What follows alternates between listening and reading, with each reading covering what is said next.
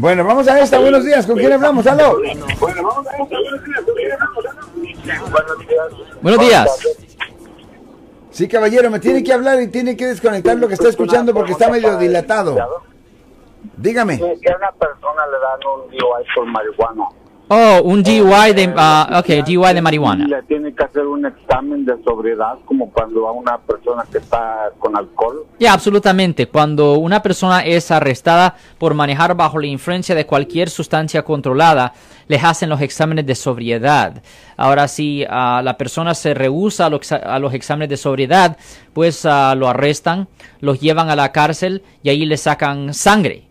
Y, ah, y, you know, y Y, disculpa, y si no le hacen el examen de aquí de, de que se paren un pie o que camine derecho y todo eso, Ajá. eh, ¿aún es válido el arresto? Ok, si la policía en su reporte tiene causa probable para hacer un arresto, todavía pudiera ser válido. Cuando les hacen todos los exámenes de sobriedad, ellos hacen esos exámenes simplemente para establecer si tienen causa probable. Pero si la persona está mareada, obviamente, si la persona tiene los ojos muy rojos, por ejemplo, hay muchas situaciones cuando las personas están tan intoxicadas que los policías dicen, "Ah, nosotros no vamos a hacer los exámenes de sobriedad porque claramente está intoxicada. Es una, e- es una es una decisión que ellos hacen.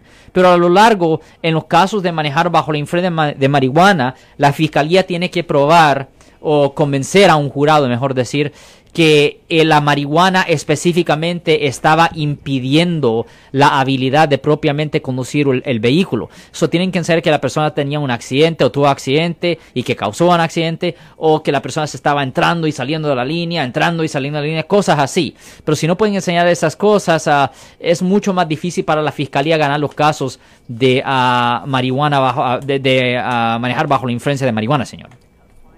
Ok, oh, sí, porque le digo a mi chamaco le hicieron, eh, o sea, no le hicieron el examen de sobriedad, Sí. nomás lo arrestaron y, y se, lo, se lo llevaron. ¿No? ¿En cuál ciudad pasó esto? Sí, en, en, en Oakland. En Oakland, sí.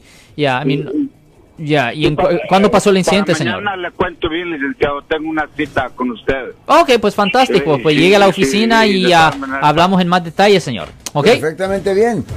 Yo soy el abogado Alexander Cross. Nosotros somos abogados de defensa criminal. Right. Le ayudamos a las personas que han sido arrestadas y acusadas por haber cometido delitos. Si alguien en su familia o si un amigo suyo ha sido arrestado o acusado, llámanos para hacer una cita gratis.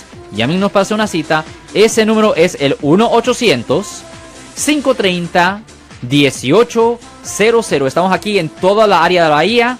1-800-530-1800.